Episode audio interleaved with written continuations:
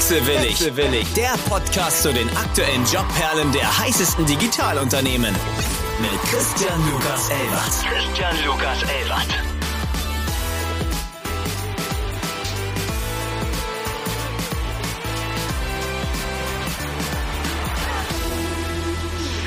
Einen wunderschönen guten Morgen an alle Wechselwilligen da draußen. Dienstag, ihr habt uns vermisst. Heute mit einer weiteren besonderen Folge. Ich darf begrüßen Robindro Ola, CEO von Trendance. Einen wunderschönen guten Morgen. Guten Morgen, Christian. Ich freue mich sehr.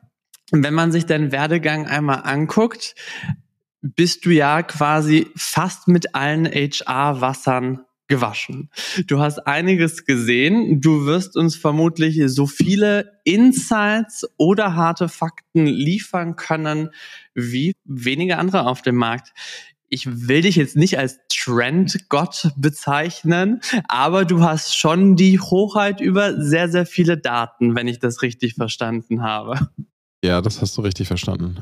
Trend, Gott wäre sicherlich falsch, aber auf jeden Fall, wir bei Trendins produzieren jährlich unfassbar viele Daten und kaufen auch viele Daten ein und damit haben wir in der Regel einen sehr, sehr guten Marktüberblick und können dadurch auch Trends identifizieren. Lass mal gleich noch auf Trendance ein bisschen mehr im Detail kommen.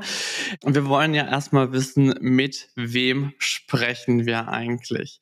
Wenn wir gucken, du hast auch einen eigenen Podcast, Workolution, du hast einen eigenen Blog, HR in Mind. Also es zieht sich komplett durch dein Leben. Berater, Speaker, Autor. In deinen Titeln warst du früher der Leiter Personalmarketing, dann war es auch der Head of Employer Branding. Also wir haben uns internationalisiert auf dem Weg. Was müssen wir über dich wissen? Also was man zu mir wissen sollte ist, äh, ich habe irgendwann mal Mathematik studiert Oh. Was sozusagen wissenswert ist, weil meine aktuelle Funktion meine großen Leidenschaften verbindet. Ich bin dann durch einen Zufall im HR-Bereich gelandet 2007, habe dann für viele verschiedene Funktionen gehabt, unter anderem auch international. Ich habe in China rekrutiert, Brasilien. Bin dann Vater geworden, habe drei Kinder mittlerweile, die auch einen großen Teil meines Lebens ausmachen. Und alles, was ich gelernt habe und gemacht habe, verbindet sich halt bei Trendens. Deswegen. Ist es ein Full Circle Moment? ein, ein Full-Circle-Moment, ja quasi. Denn es verbindet HR-Themen mit meiner ursprünglichen Ausbildung der Mathematik, nämlich mit vielen Daten, statistischen Auswertungen etc. Und da habe ich so ein bisschen mein, was ein bisschen, ich habe meinen Traumjob da quasi gefunden. Hast du auf dem Weg irgendwas noch mit der Mathematik gemacht oder war das wirklich nur deine Ausbildung?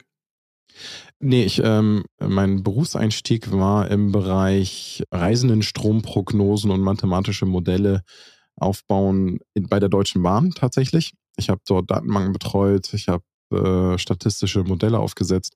Also ich war tatsächlich sehr in dem, wo ich ausgebildet worden bin, mit dem ich also in, in der Mathematik verhaftet. Und dann hatte ich einen harten Cut 2007, wo ich dann tatsächlich im Personal aufgeschlagen bin und dann hatte ich längere Zeit lang nichts mit Mathematik zu tun. Wie dürfen wir uns deine erste Station bei der Deutschen Bahn vorstellen? Es ging ja in Richtung ähm, Hochschulmarketing. Man hat da sich die junge Talente sofort abgreifen wollen. Warst du zu Hause auf jeder Rekru Rekrutierungsmesse oder was genau war dein Job da? Äh, ja, so kann man sich das vorstellen. Ne? Das war mein äh, erster Job im HR. Für den bin ich tatsächlich nach Berlin gezogen und äh, war dann de facto nie in Berlin, denn ich habe mich auf allen Hochschulmessen und Rekrutierungsveranstaltungen in Deutschland rumgetrieben, habe super viel mit Bonding gemacht. Ich weiß nicht, ob das irgendjemandem was sagt. Das ist Studenteninitiative, die Begegnungsräume schafft von Unternehmen mit Studierenden. Und ähm, ja, ich war, ich war, hatte einen sehr spannenden Job, der sich auch viel nachts abgespielt hat. ja, das stimmt. Würdest du sagen, wir werden ja ganz viel mit Trends beleuchten. Haben Hochschulmessen noch eine Daseinsberechtigung oder ist dieser Zug abgefahren?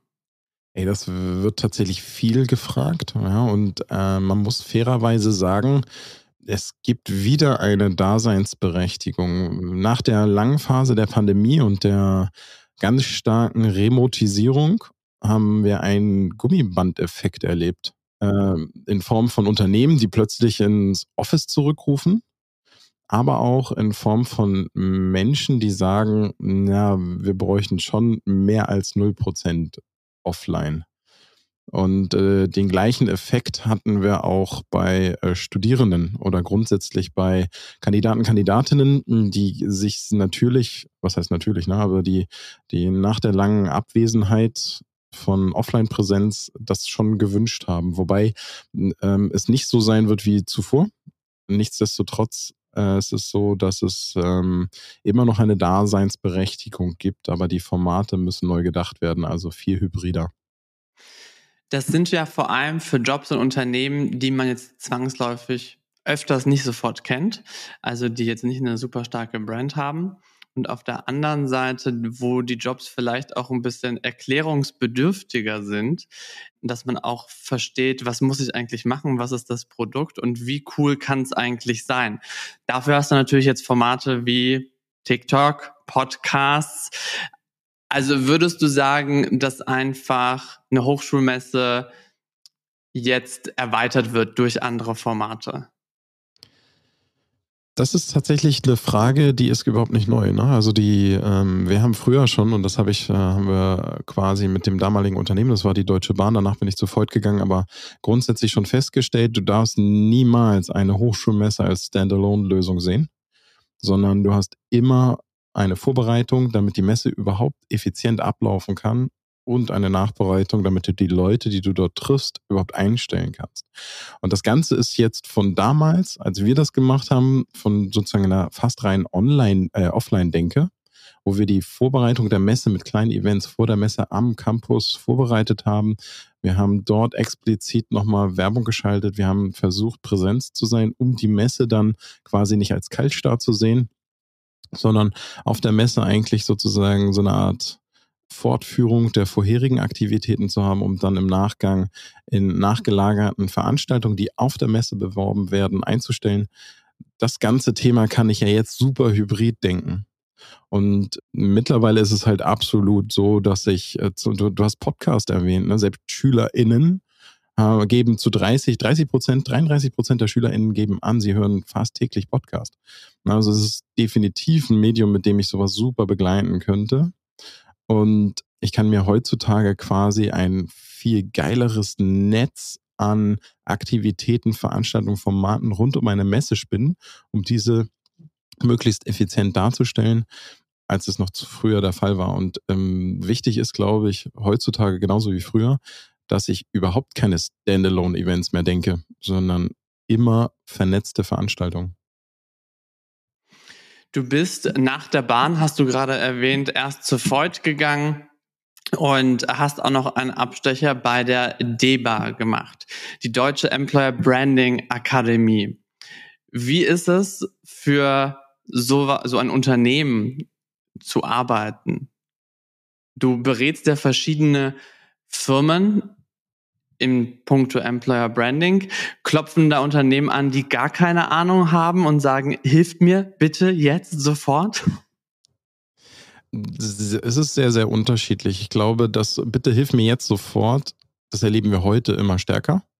Das war 2015 bin ich da ähm, bei der DBA aufgeschlagen, war es noch nicht ganz so krass aber also da, da war alles dabei. Von wir machen unsere Arbeitgebermarke neu bis hin zu, was ist eigentlich Arbeitgebermarke? Wir haben gehört, das brauchen wir, deswegen sind wir hier. Also das Spektrum war sehr, sehr breit. und ähm, mein Abstecher da war tatsächlich relativ kurz, weil ich äh, dort gelandet bin, weil ich Angst hatte, mich selbstständig zu machen. Ich war, bin ja quasi aus äh, fast zehn Jahren Konzern habe ich gekündigt und habe gesagt, so jetzt ähm, möchte ich, also ich möchte es anders machen. Also ausschlaggebender Grund war, ich bin Vater geworden. Mein damaliger Standort war Heidenheim bei Stuttgart und äh, meine Frau wollte nicht äh, unser Kind in Stuttgart, äh, also in Heidenheim großziehen, sondern lieber nach Berlin. Und in dem Zuge ist dann quasi, habe ich dann entschieden, okay, dann ähm, ich kündige und mache mich selbstständig. Und dann habe ich mir aber nicht getraut, selbstständig zu machen bin erstmal zur DEWA und dann habe ich aber in dieser Phase gemerkt, nee, ich will gern was selber machen und selbst was gründen. Freelancing Light. Also du bist erst, also das war der zweite Quereinstieg. Äh, quasi. Wenn du jetzt zurückguckst, ich meine, dein Weg, der war nicht in Stein gemeißelt und ähm, du bist ziemlich mit dem Flow gegangen, hast die Opportunities gepackt, wie sie kamen. Würdest du es nochmal genauso machen oder würdest du sagen, oh, ich vermisse die Mathematik schon krass? Absolut nicht. Ich würde es genauso nochmal machen. Also das äh, aus der Mathematik raus war eine der besten Entscheidungen ever. Das habe ich damals überhaupt gar nicht so umrissen. Es war tatsächlich Zufall. Aber ähm, was ich alles gelernt und gesehen habe, äh, das, ich würde es definitiv wieder genauso machen. Du hast den Quereinstieg im HR-Bereich, People and Culture gewagt. Ist das ein Bereich, der dankbar ist für den Quereinstieg? Würdest du das für Leute, die die Branche wechseln möchten, empfehlen oder kann man das gar nicht pauschal sagen? Ich, ich glaube, das kann man gar nicht pauschal sagen und ich musste auch sehr, sehr viel lernen. Ich hatte einen sehr dankbaren Quereinstieg dadurch, dass äh, A, das Thema aufkam äh, Peer Recruiting, also von der Zielgruppe für die Zielgruppe und ich war damals Zielgruppe, bin ins HR gegangen und konnte quasi aus der Zielgruppe für die Leute, die wir rekrutiert haben, berichten. Und der zweite Grund war, wir haben damals ein neues äh, System, HR-Software eingeführt, damit auch ein neues Bewerbermanagementsystem und da war technisches Know-how ebenfalls gefragt. Und der dritte Grund war der Aufbau äh, sämtlicher Online-Aktivitäten, Social Media etc., wo auch technisches Verständnis gar nicht so schlecht war damals. Heutzutage würde ich sagen, du brauchst schon, du kannst nicht einfach so im HR aufschlagen und sagen, das kann jeder. Das habe ich auch gelernt. Ja, das ist, ähm, du hast ja diese Bundestrainer-Effekt. Glaubt ja auch jeder könnte die Nationalmannschaft trainieren. Da, diesen Effekt hast du im HR, finde ich, sehr, sehr häufig, obwohl super viel Knowledge dahinter steckt und es wird immer schwieriger, dort quer einzusteigen. Ja, also du, du brauchst ja immer mehr HR-spezifisch technisches Know-how, brauchst immer mehr Spezialistenwissen. Und so wie ich aufgeschlagen bin, ich bin ja noch in einer Welt aufgeschlagen, die sehr stark von HR-Business-Partnern dominiert war. Mittlerweile musst du ja auch überlegen, wo du genau aufschlägst. Ist das als Business-Partner oder als Recruiter, als Sourcer oder als PEler, in und so weiter. Also auch die Landschaft hat sich sehr verändert. Du bist nach deiner Selbstständigkeit zurück in deine Festanstellung. Wie ist das gekommen? Wer hat dich gefesselt? Ähm, das ist dadurch gekommen, dass mich ähm, jemand gefragt hat, ob ich nicht Bock hätte, der Geschäftsführer von Trendens zu werden. Und dazu muss man wissen, als die Frage kam 2018, kannte ich Trendens schon über zehn Jahre lang. Weil ich als Deutsche Bahn war ich Kunde bei Trendens, als Freud war ich Kunde bei Trendens. Ich kannte das Unternehmen, ich kannte auch die handelnden Personen und auch äh, viele von den Mitarbeitenden. Und ich habe mir viele Jahre lang gedacht, aus diesem Laden kannst du doch was anderes machen. Hatte das aber, also sozusagen so als Kunde, ne? Als Kunde denkst du ja auch, ey, also wenn du, wenn, wenn du das jetzt noch kriegen könntest oder das machen könntest und so weiter, hat man ja so manchmal als Kunde. Und in dem Moment war so, so ein kleiner Funke, der kam und sagte, das ist jetzt der Moment, wo, wo du das alles machen Idee, kannst. Genau. Und dann habe ich binnen von einer Stunde Ja gesagt, mache ich. Dann hatte ich ein Vorstellungsgespräch mit äh, dem äh, damaligen hundertprozentigen Eigner von Trendens. Und dann war ich zwei Wochen später eingestellt. Das, das ist Express gewesen. Das war Express, aber ich war halt, ich war ja eh nicht gebunden sozusagen. Ich war ja selbstständig und hatte meine eigene Firma. Und in dem Moment dachte ich, das ist, das ist einfach geil. Das, das kannst du dir selbst nicht aufbauen. Ja, das, das hätte ich, glaube ich, so aus dem Boden nicht stampfen können. Das ist einfach der perfekte Job. Lauter Zahlen, total viel Mathematik und das nur für den HR-Bereich. Du bist vermutlich ein sehr, sehr faktengetriebener Mensch, auch äh, durch dein Berufsbild und äh, deinen Arbeitgeber. Wie oft vertraust du noch auf dein Bauchgefühl? Zu 100 Prozent super selten. Also eigentlich so wie in nie, sondern ich versuche mein Bauchgefühl immer durch Zahlen zu ergänzen oder Zahlen auch nochmal mit Bauchgefühl oder Intuition zu ergänzen. Also, dass ich, ähm, also dadurch, dass ich auf so vielen Daten sitze, kann ich das auch sehr leicht immer machen. Also wenn ich irgendwie, ich, äh, ich bin TikTok-Heavy-User und da kriegst du ja super viele Eindrücke und wenn ich irgendetwas über irgendeine Zielgruppe sehe und denke, äh, okay, ist das jetzt gerade meine Bubble auf TikTok, die mir das mitteilt, wobei ich den Algorithmus da schon ziemlich cool finde. Oder ähm, kannst du das, was du, den Eindruck, den du jetzt gerade gewonnen hast, der dir vom Bauchgefühl her folgende Dinge vorschreiben oder sagen würde, kannst du das eigentlich in den Zahlen auch wiederfinden und bestätigen? Wenn du dich jetzt 10, 12, 13 Jahre, beziehungsweise noch länger, 2007 bei der Deutschen Bahn, knapp 15 Jahre einmal zurückgebeamst und äh, dir die Frage stellst, welcher Trend stand damals im Raum? Hast du das noch im Kopf? Ja, klar. Ähm, da, damals war ähm, sozusagen mal ein Thema äh, die Professionalisierung der Rekrutierung und Zentralisierung. Zum anderen äh, kam gerade äh, StudiVZ, wurde gerade von Facebook abgelöst. Twitter kam auf den Markt. 2007 gab es das Schlüsselereignis, wo Twitter medienfähig wurde. Ich weiß nicht, ob du das erinnerst, aber 2007 gab es eine Notwasserung von einem Flugzeug im Hudson River. Ja. Und ähm, das war erstmalig, dass über dieses Ereignis wo äh, die Berichterstattung über dieses Ereignis hat als Quelle Twitter referenziert. Und das war das erste Mal, dass Social Media als Quelle in den Nachrichten in den USA referenziert wurde. Und da ging es quasi los, dass dieser Kanal enorm an Bedeutung und Seriosität gewonnen hat. Und wir als Unternehmen gesagt haben, ey krass, ja, jetzt, das, das taugt auch zum Rekrutieren. Es ist kein Spaßkanal und kein StudiVZ Gruschelgruppenthema mehr, sondern wir können darüber professionell rekrutieren. Und das war so das, wo Social Media gestartet ist in Deutschland. Würdest du sagen, oder welcher der Trends, die 20, 2007 bis, keine Ahnung, 2011, 12 im Raum standen, waren im Nachgang absoluter Humbug? Und zwar war das, ähm, das haben wir heutzutage auch immer wieder. Es gibt Technologien, die auf den Markt kommen. Der ursprüngliche Trendsetzer oder Setzerin sind in der Entwicklung nicht ganz so schnell und es gibt tausend Tools, die kleine Zusatzfeatures entwickeln. Irgendwann kommt der Trend dann, also die Ursprungstechnologie ist dann plötzlich so weit, dass sie all diese Zusatzfeatures überrollt. Genau das gleiche hatten wir zum Beispiel auch. Und zwar gab es einen, einen geilen Trend, der hieß ich, ich kann es dir nicht mehr genau sagen, es gab so kleine Plastik-Gadgets, das die sahen, hatten die Form von einer Hand und da war ein NFC-Chip drin. Und du konntest die per USB an einen Rechner stecken.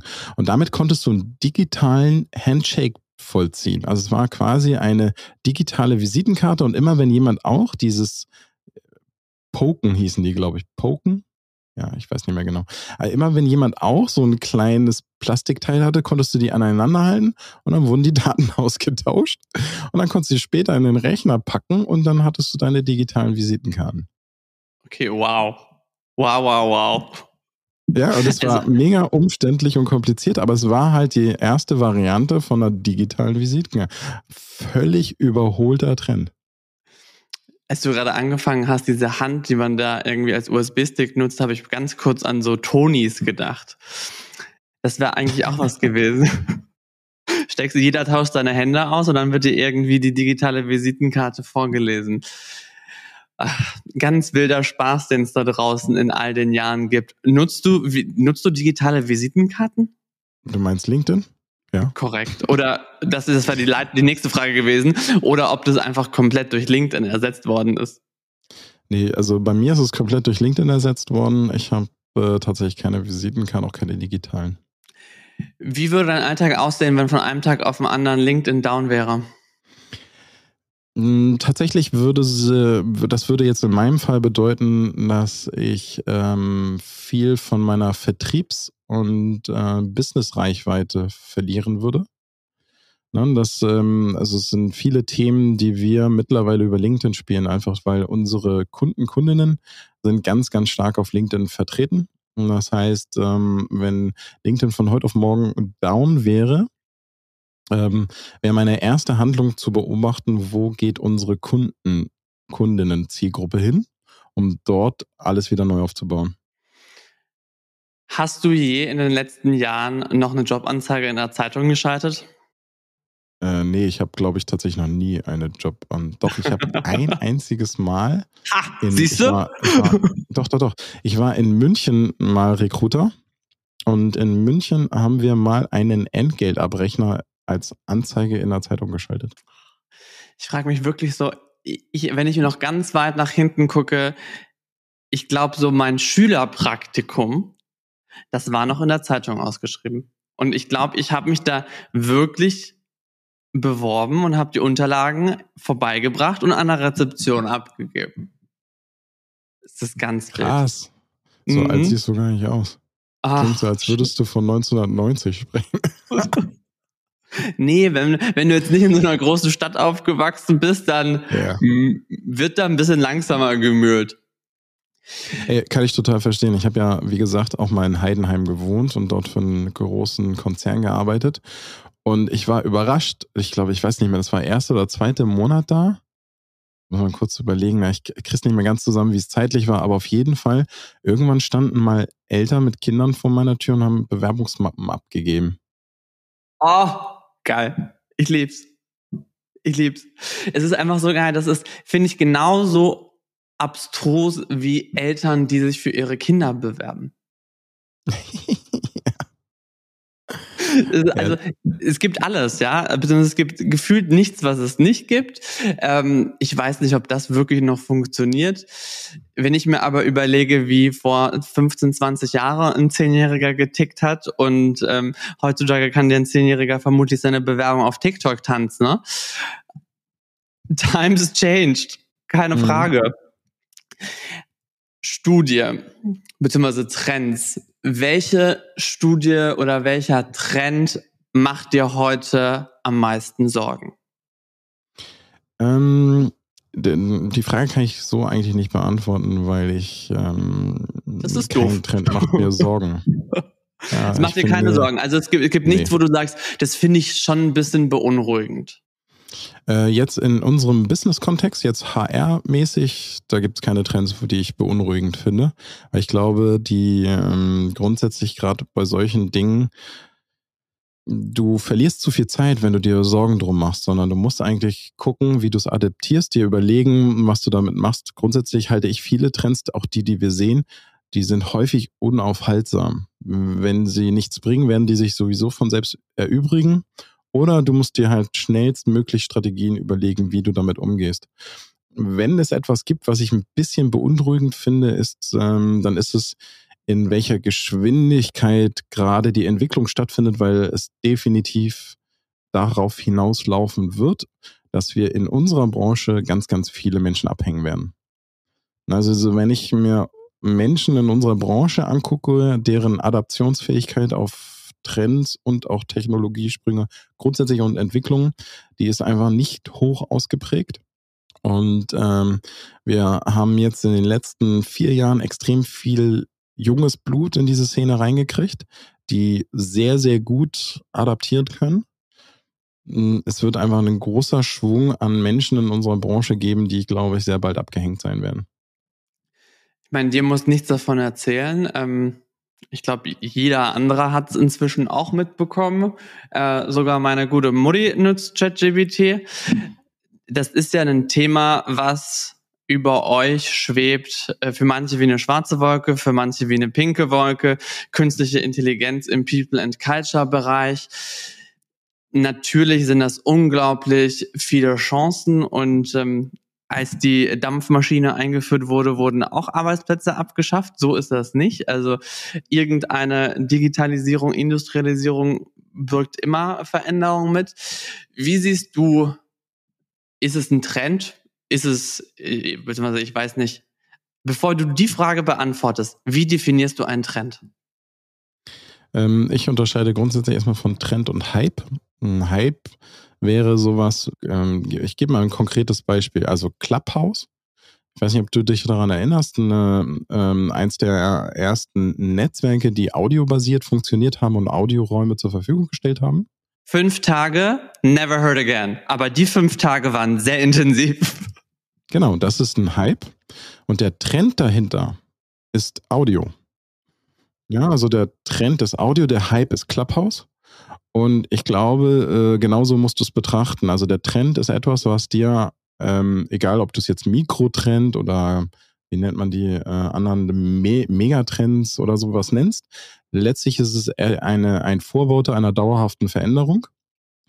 Und demgegenüber stelle ich einen Hype, der oft auf eine Brand gemünzt ist oder auf Features zum Beispiel. Ne? Also Features werden häufig gehypt und dann von einem Basistrend überrollt, so wie zum Beispiel jetzt ja ChatGPT ähm, die kleinen GPTs veröffentlicht hat, also dass jeder sich sein eigenes GPT bauen kann, was natürlich total viele Tools obsolet macht, die in den, im vergangenen Jahr auf den Markt gekommen sind und das simuliert haben. Ne? Also dass, dass du gewisse Funktionen Themen etc. zusätzlich zu GPT von einem Fremddienstleister bekommst. Und das waren so kleine Hypes und die werden jetzt überrollt von dem Basistrend, nämlich der allgemeinen Zugänglichkeit und äh, Individualisierung der neuen Technologie. So, Finde ich gut, dass wir das geklärt haben und ich gelernt habe. Jetzt kann ich zurückschwingen zu meiner ursprünglichen Frage. Wie siehst du den Trend der künstlichen Intelligenz im People and Culture Bereich? Ich glaube, große das ist eine Frage, ich weiß. Äh, für, äh, absolut große Frage, aber ähm, die mega Chance ever. Also ich glaube, äh, dazu eine kurze Anekdote. Ich kann es dir nicht mehr zeitlich ganz genau einordnen, aber es gab vor 15 bis 20 Jahren mal ein sehr schönes Schachturnier. Es gibt Schachturniere, wo Menschen gegeneinander antreten. Es gibt Schachturniere, wo Schachcomputer gegeneinander antreten. Und es gibt die Mixed Chess Tournaments. Das heißt, äh, alles ist erlaubt, sowohl Mensch gegen Mensch als auch Mensch gegen Maschine oder aber Kombi-Teams. Und eins dieser ersten Turniere hm, äh, sorgte für Aufsehen, denn nicht die Maschinen gewannen, sondern die Kombi-Teams. Und zwar hat ein Kombi-Team aus Mensch und Maschine gewonnen, wo die Menschen durchschnittliche Schachspieler waren. Also diesem Team hat keiner zugetraut, dass es überhaupt gewinnt, weil die Schachspieler durchschnittlich waren. Was sie aber geschafft haben, ist, ihre Nachteile durch die Maschine auszumerzen und umgekehrt und konnten so das Turnier gewinnen. Und ich glaube, das ist etwas, was wir noch viel zu viel wenig denken, dass AI, künstliche Intelligenz als Tool, die gewisse Nachteile der Menschen einfach ausmerzt. Und daher sehe ich es als riesige Chance, als Effizienztreiber und ich, ich freue mich einfach nur mega darauf, dass ich zukünftig in eine heutige Stunde wahrscheinlich zehn Stunden packen kann. Das ist korrekt. Also es, kann, es könnte die perfekte Symbiose werden. Nee, das, das ist nicht könnte, sondern es wird die perfekte Symbiose. Und jetzt kommen wir zu dem meiner Sorge. Die Frage ist, wie viele können diese Symbiose eingehen? Und ähm, da gibt es ein schönes Zitat von Kevin Kelly, der Gründer von einer der Gründer des Wired Magazines aus, aus Amerika. In Zukunft wird sich dein Gehalt danach richten, wie gut du mit Roboter-künstlicher Intelligenz interagieren kannst. Oh, ja, I see the point. Große Worte. Finde find ich super, super interessant. Wird, glaube ich, eine unglaublich interessante Geschichte einfach generationstechnisch sein. Ja, absolut. Wer ist damit aufgewachsen, wer ist damit nicht aufgewachsen? Für uns, wir sind gerade voll dabei, wir nutzen es. Wir müssen wahrscheinlich uns noch leicht adaptieren. Das siehst du ja aber schon mit Kindern, die heutzutage mit drei Jahren ein ähm, iPhone bedienen können, ja. Und ähm, ich mir mit äh, 30 äh, ab und zu überlege, wo zur Hölle sind diese Einstellungen? Und genauso wird die nächste Generation genau mit der künstlichen Intelligenz so funktionieren. Also we better run. Ähm, definitiv, wobei ich ähm, dazu auch sagen muss, und das sieht man aus den vergangenen Generationen, es ist keine Kunst, dass die Generation, die auf die Welt kommt, mit der Technologie ihrer Generation umgehen kann. Die Kunst entsteht erst dadurch, dass du die Sprünge mitmachen kannst. Und die Sprünge werden immer kürzer. Das heißt, die Generation, die gerade jetzt quasi mit GPT aufwachsen wird, die haben eigentlich nichts gewonnen. Die können genau das, das, was alle anderen Generationen zuvor auch konnten, nämlich gut mit ihrer eigenen Technologie umgehen. Jetzt werden die Sprünge kürzer und dann wird man sehen, wer aus diesen Generationen hat denn wirklich die Kompetenz, die Sprünge mitzumachen. Und das wird die Kernkompetenz werden, nämlich springen können. Du, ich war früher bei den deutschen Meisterschaften beim Hochsprung dabei, ja. Sehr gut. Hürdenlaufen habe ich auch noch gemacht. Glaubst du, jetzt überspitzt gefragt, du wirst es irgendwann erleben, dass ein kompletter Bewerbungsprozess, sei es das Beantworten von Bewerbungen oder auch Gespräche, komplett von einer künstlichen Intelligenz geführt werden kann. War das eine Frage? Das geht doch heute also, schon. Glaub, komplett, aber glaubst du, dass das komplett ersetzbar wird, beziehungsweise siehst du darin wirklich eine Zukunft? Also, dass man das machen kann, die, keine Frage. Ob sich das durchsetzt und wirklich effizient ist, das ist dann eher meine Frage. Also wir sehen in unseren Daten eigentlich ganz klar einen folgenden Effekt. Der Effekt, den haben wir jetzt Time Beats Human genannt. Und die Akzeptanz äh, wird, äh, so wie sich der Markt äh, entwickelt, ja quasi nicht durch uns entschieden werden, sondern durch die KandidatInnen. Und das heißt, ob sowas im Markt sich durchsetzt, wird nicht die Entscheidung der Unternehmen sein, sondern die derer, die den Markt bestimmen. Und so wie es aktuell aussieht, wird der Markt zukünftig immer stärker von den KandidatInnen bestimmt werden. Und jetzt sehen wir in unseren Daten folgenden Effekt. Äh, KandidatInnen sagen, wenn ich die Wahl zwischen Mensch und Maschine habe, wähle ich den Menschen. Es sei denn, der Mensch ist nicht verfügbar. Und da kommt nämlich Time Beats Human ins Spiel. Äh, Zeit ist wertvoller als äh, auf einen Menschen zu warten. Und jetzt sind wir gerade in einer sehr spannenden Phase. Viele Unternehmen haben immer noch nicht gecheckt, was Candidate Experience bedeutet. Das heißt, Kandidaten warten ein, zwei, drei Wochen auf irgendwelche Rückmeldungen und die sagen ganz klar, ah. bevor ich eine Woche auf einen Menschen warte, natürlich will ich jetzt die Info von der KI. Ich, ich spreche von mir aus zwei Stunden mit der KI, wenn der Mensch nicht verfügbar ist, aber ich warte auf gar keinen Fall eine Woche auf einen Menschen. Und ähm, das heißt, wir haben sozusagen eine etwas komplexere Situation. Wenn der Mensch nicht verfügbar ist, sagt jeder Kandidat auf jeden Fall, äh, wir nehmen die KI. Äh, man muss hinzufügen, je näher man dem Vertragsabschluss kommt, desto mehr Mensch wird gewünscht und es Kandidaten sagen nicht, sie wollen menschfreie Prozesse, aber sie wollen schnelle Prozesse und gerade in der Anbahnungs- und Erstentscheidungsphase ist KI völlig fein. Ich hatte gestern beim Abendessen tatsächlich das Gespräch mit jemandem, wenn du dich bei der UN bewirbst, wird dir von vornherein gesagt, wir haben keine Kapazitäten, die Masse an Bewerbungen zu bearbeiten. Wir melden uns bei, wir melden uns bei dir nur mit einer positiven Rückmeldung. Wenn du nichts von uns hörst, hat's nicht geklappt. Das musst du dir halt auch erstmal rausnehmen können, ne? Absolut. Ähm, aber es gibt ganze Arbeitsmärkte, die nur so funktionieren. Ne? Also der ganze chinesische Arbeitsmarkt hat das als Default. Ja, also du ähm, als äh, Bewerber, Bewerberin hörst du in dem Fall immer nur im Erfolgsfall. Und das ist natürlich äh, die Frage, kannst du es dir leisten oder nicht leisten, sehr, sehr spannend. Äh, Auswärtiges Amt zum Beispiel, Bewerbungsprozess standardmäßig zwölf Monate. Es geht halt auch auf keine Kuhhaut.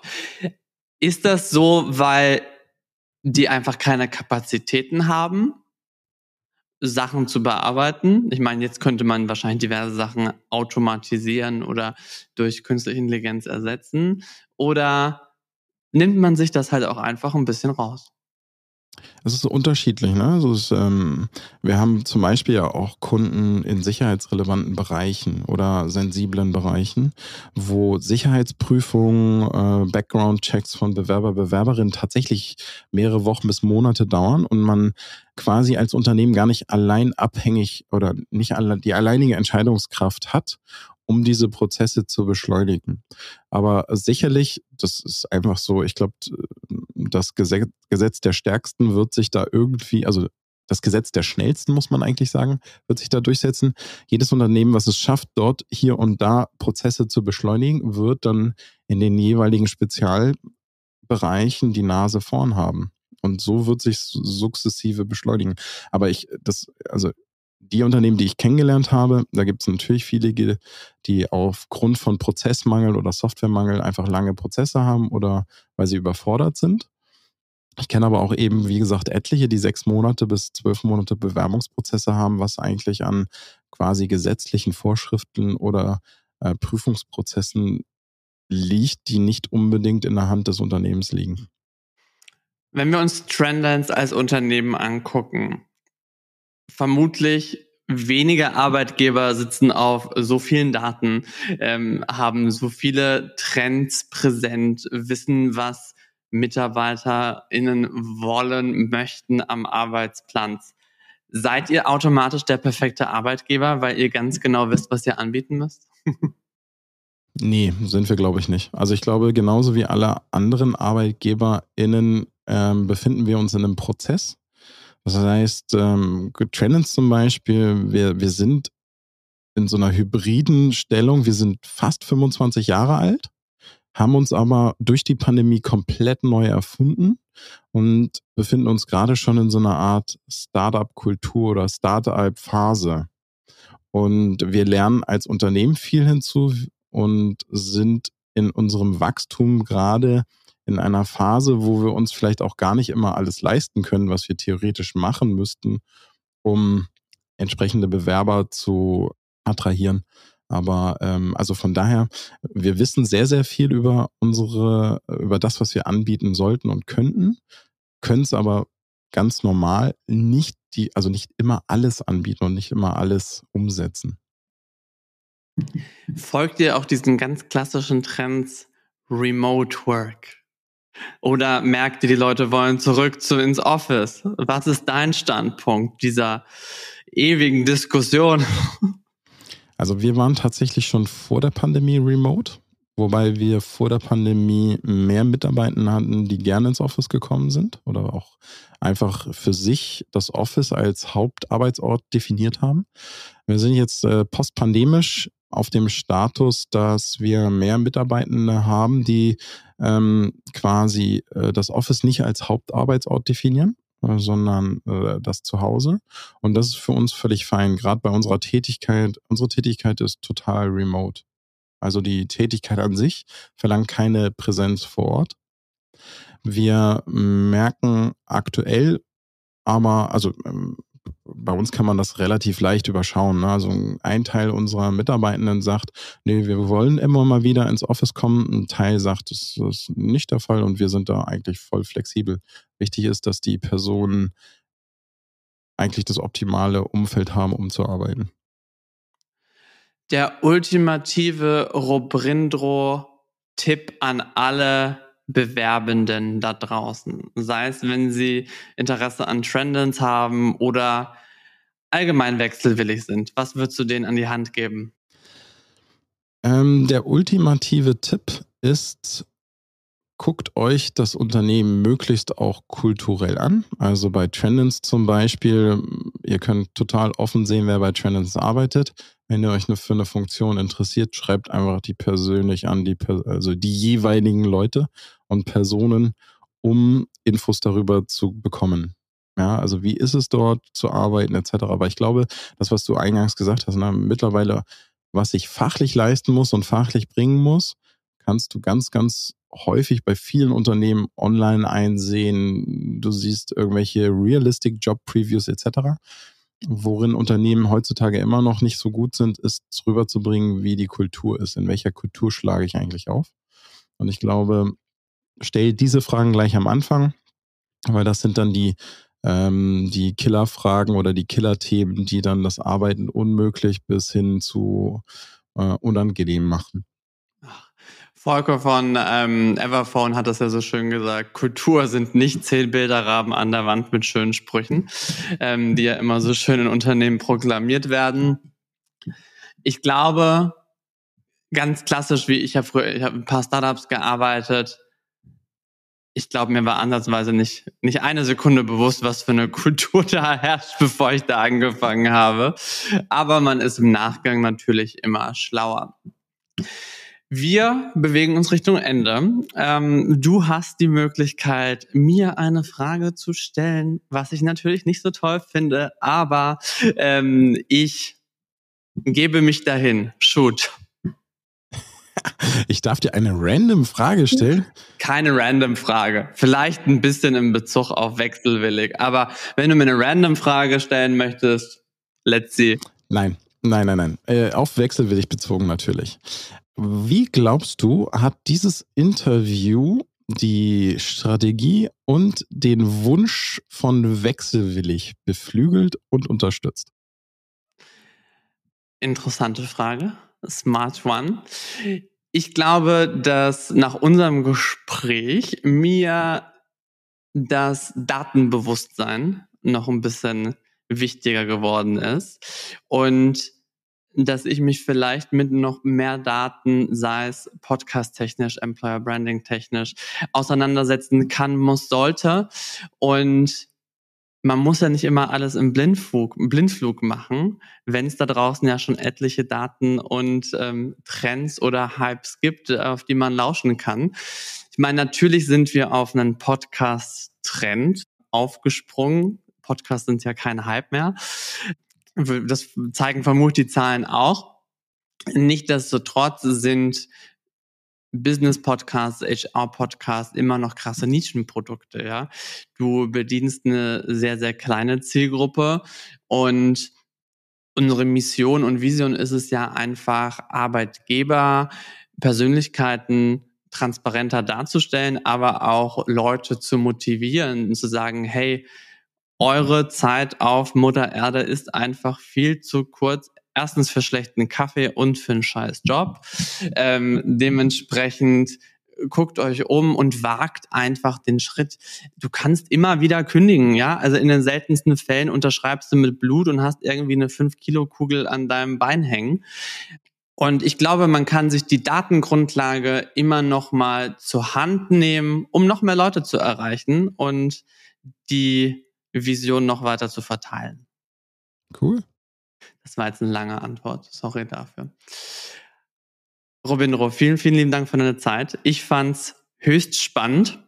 Ich bin gespannt, welche Trends, welche Hypes sich in den nächsten Jahren entwickeln werden, wie schnell wir springen müssen. Ich fand auch sehr, sehr spannend nochmal deine Einstellung zu ähm, der Aussage, wir werden irgendwann danach bezahlt werden, wie adjustable wir im Arbeitsbereich sein werden.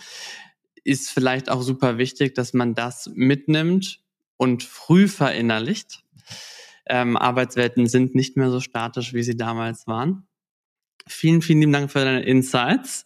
Für alle anderen da draußen, ihr könnt euch sehr gerne mit Robin Rostrem auseinandersetzen, sei es auf dem Blog oder in seinem Podcast und natürlich auch weiter Trendens Themen verfolgen und welche HR-Daten sonst so in der weiten Welt rumschwirren. Vielen, vielen lieben Dank für deine Zeit und ich bin sehr glückbeseelt und datengetrieben jetzt.